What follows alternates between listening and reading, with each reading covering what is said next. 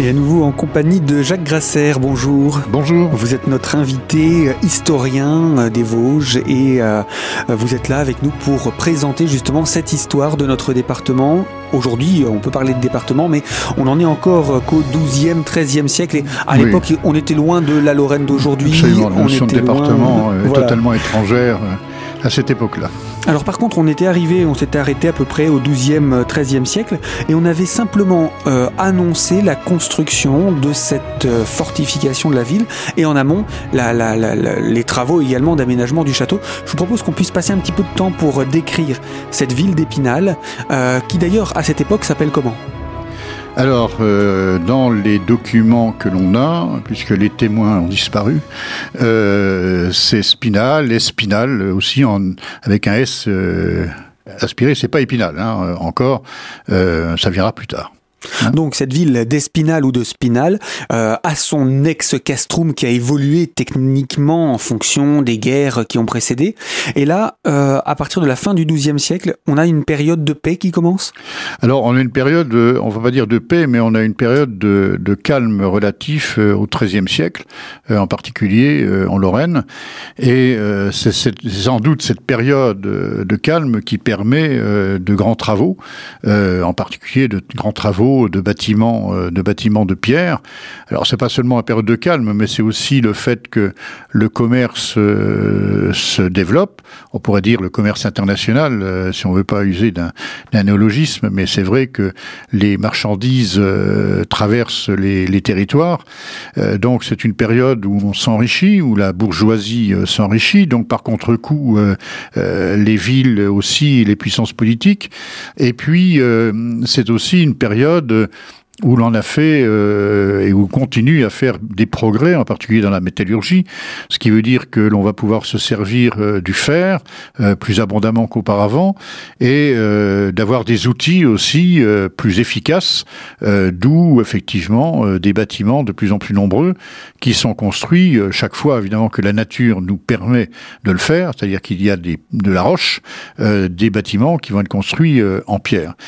Alors c'est vrai que c'est une période qui est euh, intense euh, au niveau de, de, de, cette activité euh, de construction, puisque si on relève simplement sur, sur Épinal, c'est la période où le château va prendre sa mesure de château médiéval en pierre, avec en particulier son, son grand donjon quadrangulaire, que l'on peut admirer toujours aujourd'hui, et où l'on peut s'apercevoir que on a construit très soigneusement ce donjon c'est c'est pas fait à, la va-vite, comme on dit. C'est vraiment des pierres sciées soigneusement de forte épaisseur, avec le soin qui est mis aussi, alors ça on ne sait pas si c'est un soin euh, volontaire ou involontaire, mais avec euh, un calpinage de couleurs, euh, avec deux grès roses, un grès blanc, comme d'ailleurs à la même époque, on a le renforcement de la tour beffroi, donc qui porte le clocher, euh, à l'église, à côté de l'église, puisque c'est un clocher euh, laïque, en fait, à l'époque. Les cloches ayant des fonctions euh, d'abord civiles, alarme, ouverture des portes, rassemblement du conseil de ville, etc. et ce, ce, ce, clocher que l'on prête évidemment volontiers au clergé pour appeler les messes, mais qui servent aussi à rythmer le temps. Hein. Il faut oublier qu'on n'a pas de montre à l'époque, et donc on rythme le temps avec les, les, bah, les prières du jour, hein, tout simplement, l'angélus, hein, les matines, etc., etc., euh, qui rythment le temps. Hein, c'est pas les quarts d'heure qui sont rythmés euh, comme, à notre époque. Et euh, on va construire donc cette grosse renforcée du retour beffroi à peu près de la même manière que le, donjon du château. Ce qui me laisse à penser que euh, c'est sans doute d'une part c'est la même période et d'autre part c'est sans doute les mêmes ouvriers ou les mêmes architectes qui ont construit euh, ces deux énormes bâtiments, tour beffroi de l'église et donjon donjon du château, donjon assez exceptionnel puisque c'est un donjon quadrangulaire, euh, ce qui est relativement exceptionnel dans l'est dans l'est de la France. Quand j'ai l'est de la France, ça comprend évidemment tous les châteaux que l'on trouvait à la fois en Lorraine, mais aussi évidemment en Alsace, puisque aujourd'hui on a encore plusieurs centaines de, de châteaux euh, ruinés certes, mais visibles euh, en Alsace. Et puis dans le même temps, c'est la construction de la, de la de la grande muraille de la ville, hein, ce corset de, de pierre. on qui... a du mal à s'imaginer quand on voit la ville d'Épinal aujourd'hui qu'Épinal a été une ville fortifiée alors, euh, bon, depuis euh, presque une quarantaine d'années, on s'en rend un peu mieux compte puisque on a on, a retrouvé euh, des vestiges à droite et à gauche. Donc, on a un peu comme les cailloux du Petit Pousset, on a en particulier dans la ce qu'on appelait la grande ville, c'est-à-dire la, la, ville qui se développe autour de la de la place des Vosges actuelle.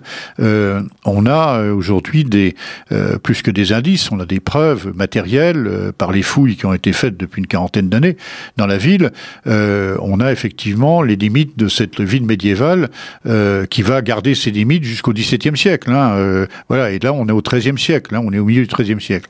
Et euh, ce qui est intéressant, alors limite, bah, c'est le quartier du chapitre. Hein, là on a quatre tours encore et la muraille visible.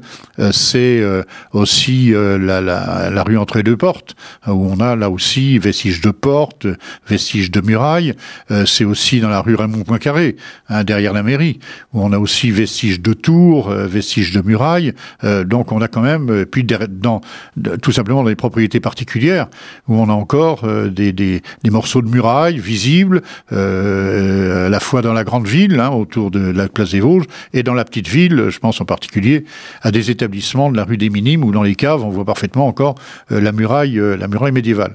Donc on, se rend compte aujourd'hui physiquement, hein, quand on fait des visites guidées, on peut le faire, on peut parcourir tous toute cette distance, et on s'aperçoit d'un chantier gigantesque. Il faut imaginer quand même, ce sont quand même des murs qui font en moyenne, euh, une dizaine de mètres de haut au-dessus des fossés, euh, avec souvent euh, ce qu'on appelle un mur de fausse braie, c'est-à-dire une muraille basse qui est devant la muraille principale, et donc c'est cette muraille basse qui comporte des archères en partie basse, au-dessus du fossé en eau, de façon à ne pas affaiblir la muraille principale qui est derrière, qui elle est au sec et n'est pas percé euh, au pied, hein, euh, mais en, en hauteur, euh, au contraire. Et puis, euh, donc, un chantier gigantesque, euh, je disais, donc, euh, par un muraille principal, une dizaine de mètres en moyenne de haut, entre 2 mètres et 2 mètres 30 d'épaisseur au pied. donc, c'est quelque chose d'énorme, avec des pierres absolument énormes. On voit, par exemple, au château d'Épinal, encore récemment, on, dégagé des, des, on des pierres qui étaient boulées, qui font quand même plus d'une quarantaine de centimètres de d'épaisseur, euh, sur un mètre de long, sur 70 euh, cm de, de, euh, largeur. Hein. c'est énorme. Hein. enfin, imaginez de manier on, ça hein, pour les, hein, mettre en place. il faut les, des baramines et il faut être à, plusieurs. donc, un chantier gigantesque. Il faut imaginer les, toutes ces carrières ouvertes donc dans divers endroits de, de, la ville. Alors, carrières qui ont évolué ensuite. Donc, on peut pas dire que c'est cette carrière-là qui a amené tel ou tel de ces de ces pierres, mais on a un mélange euh, de grès rouge, de grès rose euh, des Vosges, avec du grès, euh, le, le, grès blanc. Hein. c'est tout à fait exceptionnel. Hein. C'est exceptionnel. imaginez, on est sur des centaines de mètres de murs comme ça, plus la construction des portes qui sont des ouvrages savants, beaucoup plus importants évidemment que les tours qui jalonnent tous les 30 mètres ou 35 mètres les, les, les murailles. Euh, donc des portes importantes, hein, comme la porte du Boudiou par exemple, là où se trouve le Grand Café aujourd'hui, euh, qui est une tour euh, absolument énorme, entourée elle-même d'une muraille euh, basse, etc. C'est là où pénètrent tous les cortèges qui arrivent des quatre nations, hein, qui viennent de Bourgogne, de Champagne, d'Alsace ou de Lorraine.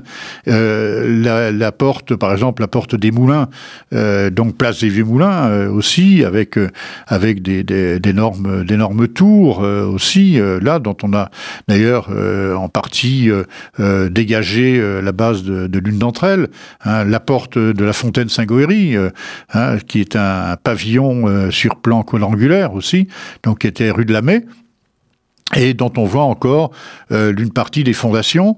Euh, on la voit très bien sur le plan de Nicolas Bello. Euh, c'est une tour à plusieurs étages avec une toiture euh, à quatre pans avec des tuiles vernissées. Enfin, c'est quelque chose de, de très joli. Hein. La, la, porte, la porte d'Arche, porte d'Arche, rue François Blaudez aujourd'hui, hein, tout près de la préfecture, avec une porte qui ressemble un peu à la porte de la Crafe à Nancy, avec deux tours cylindriques entourant la porte avec son pont-levis. Bien voilà Hein, au XIIIe siècle, une ville fortifiée. Est-ce qu'elle peut être comparée à d'autres villes de son époque? Je vous propose, Jacques, qu'on puisse se retrouver dans une prochaine émission pour avancer encore davantage sur cette thématique. À très bientôt sur nos ondes.